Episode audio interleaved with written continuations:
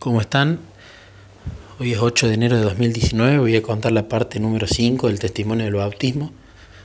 En la parte 4 conté sobre las primeras dos vigilias del encuentro de momentos solas con Cristo anual en Brasilia y cómo pudimos clamar y creemos que recibimos el Espíritu Santo y pedimos que sea una bendición la vigilia número 3.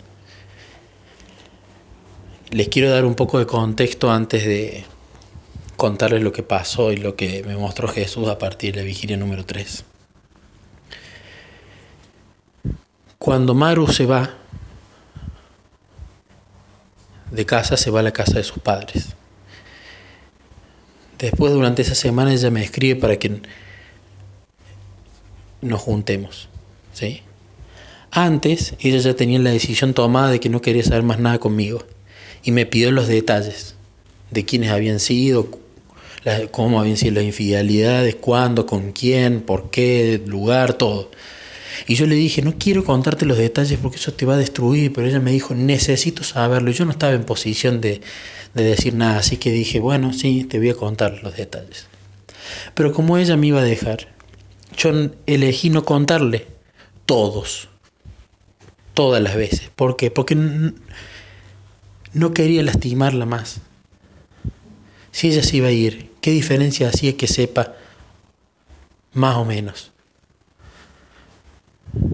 No lo hice por querer mentirle descaradamente, lo hice porque no quería herirla más de lo que la estaba hiriendo con lo que le estaba contando. Pero ella al tiempo, antes de que yo viaje, ella quería darme otra oportunidad y vino a casa y me pidió que le cuente si todo lo que le había contado era cierto. Y yo ahí no me pude humillar y decirle, no, hay más, porque tenía mucho miedo, tenía mucho miedo de que ella sufra y tenía mucho miedo de que ella piense que Jesús no me había cambiado nada porque yo le había decidido no contarle absolutamente todas las cosas para no herirla. Tenía miedo y no se lo dije. Y Jesús, yo sentía que algo me pesaba y que sentía culpa, que me decía, pero ¿por, pero ¿por qué no contaste todo? Y yo le decía a Jesús, no, porque todo no, porque la va a destrozar. Además, si ya le pedí perdón por la infidelidad a Jesús y le conté de las infidelidades, ¿para qué le voy a contar todo si eso va a ser destrozarla más? Además, se lo negué. No va, no va a pensar que no cambie nada. Pero cada tanto venía ese pensamiento. Y yo le decía, Jesús, sos vos, es Satanás que me está acusando. Yo ya pedí perdón, te pedí perdón a vos, le pedí perdón a ella, le pedí perdón a los padres, te obedecí. ¿Por qué querés que haga esto también? Y no lo hice. Y con Mariela estábamos empezando, ella viviendo en su lado y yo en el mío. Estábamos empezando a hablar con Jesús los dos. Estábamos meditando casi todos los días la Biblia juntos. Yo oré por meses, oré por meses para que Mariela medite la Biblia conmigo, porque cuando yo le decía ella no quería, porque ella pensaba que como yo era adventista le iba a querer meter las ideas de adventista en la cabeza. Entonces le dije a Jesús, ya no lo hago más por la fuerza, meses antes de que incluso yo me separe de ella. No lo hago más por la fuerza, voy a orar todos los días para que vos la prepares y que un día ella sienta ganas de, de meditar la Biblia conmigo. Y ella sentía que Jesús la estaba sosteniendo para que nosotros sigamos juntos. Porque cada vez que ella estaba mal y que le venían los fantasmas de las infidelidades, ella hablaba con Jesús y me decía que sentía paz. Y a mí eso, si bien por un lado me ponía muy triste porque yo le había hecho daño, me ponía muy contento porque ella se estaba refugiando en Jesús.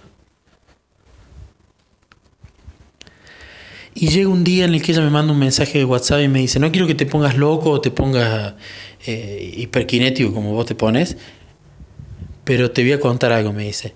Estoy teniendo ganas de que meditemos la Biblia juntos y de que lo hagamos un hábito. Y yo saltaba de alegría en mi casa porque era algo de lo que había orado durante meses y Jesús me lo estaba respondiendo. Entonces viendo eso yo veía que la pareja estaba siendo dirigida por Jesús y yo le decía, gracias Jesús, estoy contento. Y nos juntábamos y meditábamos la Biblia juntos y concluíamos cosas, como se medita la Biblia en momentos a solas. Fue maravilloso. Incluso cuando ella decidió irse de casa, Yo por supuesto le di todos mis ahorros, le di un montón de cosas mías, porque Jesús en mi corazón ponía esto. No porque yo quiera hacer obras, sino porque Jesús en mi corazón ponía esas ganas. Yo quería que ella, aunque se fuera, viviera bien. Y oramos juntos por un departamento. Ella iba, veía, no, le, no, la convencía la pensión, ella se quería una pensión. Y oramos juntos por un departamento que ella pudiese pagar bien y que además eh, sea un lindo lugar. Y Jesús se lo regaló.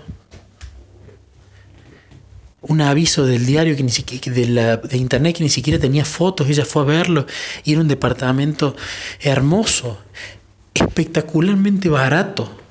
El aumento anual era mínimo, no tenía que pagar expensas, se incluía impuestos, todo se incluía dentro del alquiler. Ella sintió que era de Jesús eso. Y eso es lo que a mí más contento me ponía, porque ella, Maru, estaba sintiendo que Jesús estaba presente. Entonces todo estaba siendo dirigido y yo estaba muy feliz.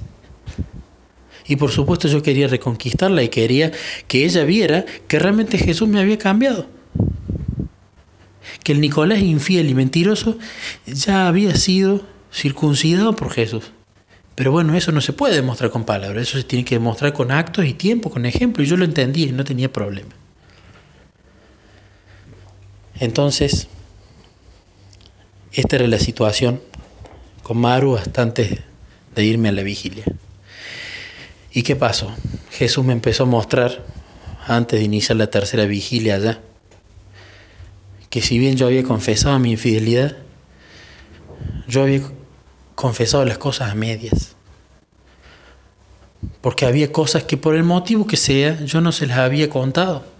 Porque no quería herirla más, pero no se las había contado. Y a Jesús no le gustan las verdades a medias. Y yo empecé a desesperarme.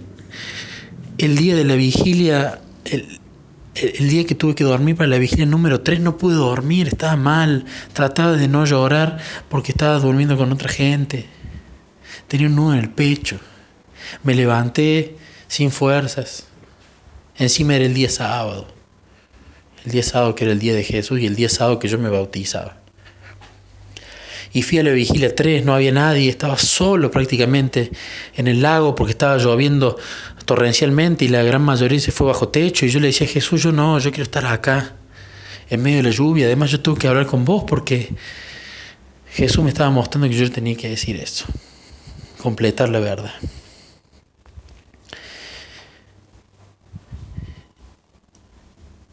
Y yo le decía, Jesús le voy a destrozar. Pero voy a hacer tu voluntad. Es tu voluntad, yo te voy a obedecer. Yo te voy a obedecer. Pero por favor le digo, envíame el Espíritu Santo para poder decirle las cosas bien y completas. Envíale el Espíritu Santo a ella para ablandarle el corazón. Y que ella entienda. Y que me perdone. Y que entienda que si no le conté toda la verdad fue porque no quería herirla, pero que si ahora estaba yendo a humillarme de nuevo y a contarle toda la verdad es porque vos me cambiaste.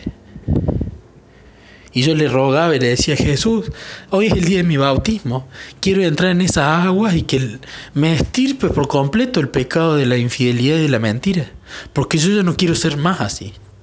Ya no lo era hace rato, pero yo quería que los estirpe para siempre. Y le pedí ese obsequio, porque yo le había obedecido donde me iba a bautizar, le había obedecido todo, y yo le decía, Jesús, necesito que vos, vos tenés ese poder porque sos Dios yo tengo libre albedrío, pero estoy abriendo mi corazón y estoy, estando, estoy dispuesto a que vos hagas ese trabajo en mí. Y lo quiero. Porque yo estaba llorando, estaba mal, no era fingido eso, no era un formalismo. Era una persona que estaba mal y que quería que ese pecado de la infidelidad y de la mentira para siempre lo sacara. Y le decía, después Jesús trabajamos en el resto de los pecados, de los miles que tengo. Pero sácame esto una vez por todas y clamaba, y esa vigilia sí fue un clamor. La pasé mal, fue una vigilia horrible, porque Jesús muchas veces cuando nos habla nos mete el dedo en la llaga, nos dice las cosas que nosotros no queremos escuchar. Y la dijo. Y no lo cuestioné, simplemente le pedía que me ayude a, a prepararle a ella, que me prepare a mí y que por favor que cuando yo entre en esa agua del bautismo extirpe esa porquería que yo tenía adentro. Para siempre. Y yo sentí esa certeza. Yo tenía fe. Y además, ese día era 29 de diciembre. Y yo a Mariela recién le iba a ver el primero. Así que eran muchos días que faltaban y yo soy alguien muy ansioso, a mí me gusta solucionar las cosas ya, pero no podía solucionar eso ahí. Tenía que agarrarme a Jesús y no soltarme de él y esperar, porque son con sus tiempos perfectos, no con los míos. Así que terminó la tercera vigilia, ahora voy a contar en la parte 6 cómo fue el tema del bautismo.